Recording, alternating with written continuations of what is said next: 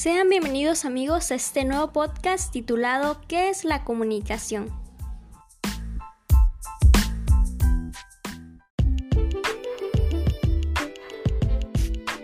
En este podcast vamos a hablar sobre los conceptos básicos que necesitas saber sobre la comunicación y también aprenderemos sobre los elementos que intervienen en el proceso de la comunicación.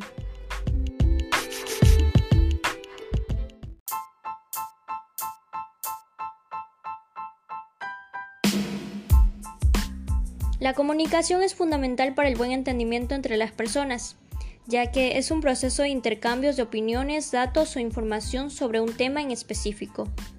El ser humano necesita de la comunicación para poder expresar sus sentimientos, organizarse en sociedad y formular preguntas.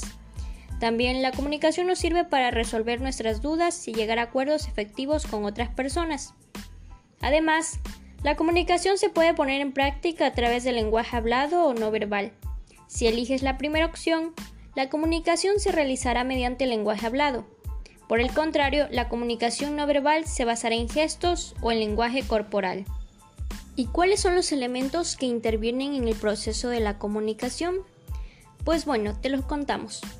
Para poder comunicar de manera efectiva deben estar involucradas una serie de elementos. Y estos son los elementos principales que intervienen en el proceso de la comunicación. El primer elemento que interviene en el proceso de la comunicación es el emisor, ya que el emisor es la persona que envía el mensaje. Este tiene el propósito de transmitir o informar sobre un tema en específico. El segundo elemento es el receptor. Esta es la persona física responsable en recibir las comunicaciones y los datos enviados por el emisor. Este recepta el mensaje que el emisor le envía. El mensaje es la información y los datos que transmite el emisor para que lleguen al receptor de la mejor manera posible. El destinatario se debe entender para que la comunicación sea fluida y efectiva. El canal es en donde se pasan los mensajes. Hay varios canales a través de los cuales se puede transmitir la información, por ejemplo, Internet, medios o dispositivos móviles. El código este es un elemento importante para que el mensaje sea fácil de entender y haya entendimiento entre el emisor y el receptor. El código consta de datos y reglas que se comparten para poder entender la información.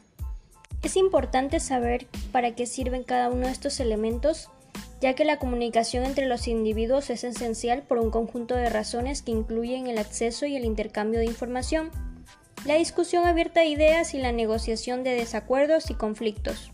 En los grupos humanos la comunicación se ha convertido en un factor esencial de supervivencia, no solo para la especie humana, sino para todo lo que gira a su alrededor, como las costumbres, los ritos, las tradiciones sociales y culturales la historia, entre otras. Todos los miembros de una comunidad tenemos acceso a la comunicación verbal, y a un repertorio de estrategias lingüísticas que se concretan en las diferentes circunstancias en que hacemos uso de la lengua al entrar en contacto con los demás. Cada vez que hacemos uso de la lengua en forma oral o escrita, llevamos a cabo acciones de índole social cuya finalidad es dar a conocer algo. Por esta razón, una de las funciones que se le atribuye a la lengua, quizás la más importante, es servir de vehículo para comunicar algo a alguien, para compartir con ese alguien nuestros pensamientos acerca de algo, es decir, comunicar algo del mundo que nos rodea a un interlocutor determinado, a través de actos de habla producidos en una lengua particular y referidos a una porción de la realidad, sobre la cual construimos la comunicación. Ese algo es no solo el mundo exterior, sino también nuestro mundo interior, el mundo de nuestros sentimientos, creencias, actitudes, deseos, entre otros. A lo largo de la historia de la lingüística han surgido posturas teóricas que buscan enriquecer y precisar la manera en que se da el proceso de comunicación. Esas teorías han contribuido a aclarar el asunto en la medida en que demostrar que en efecto la comunicación implica no solo procesos que van más allá de la codificación y la descodificación, sino también el hecho en que cada uno de sus elementos inciden de manera definitiva en el objetivo primordial de la comunicación, que es transmitir algo a otro, Asimismo, no podemos desconocer que la comunicación transforma los entornos físicos y cognitivos del interlocutor, en tanto que el oyente construye representaciones similares a las de quien las emite. Y bueno amigos, esto ha sido todo por el podcast de hoy. Espero que les haya gustado y nos vemos en el siguiente segmento.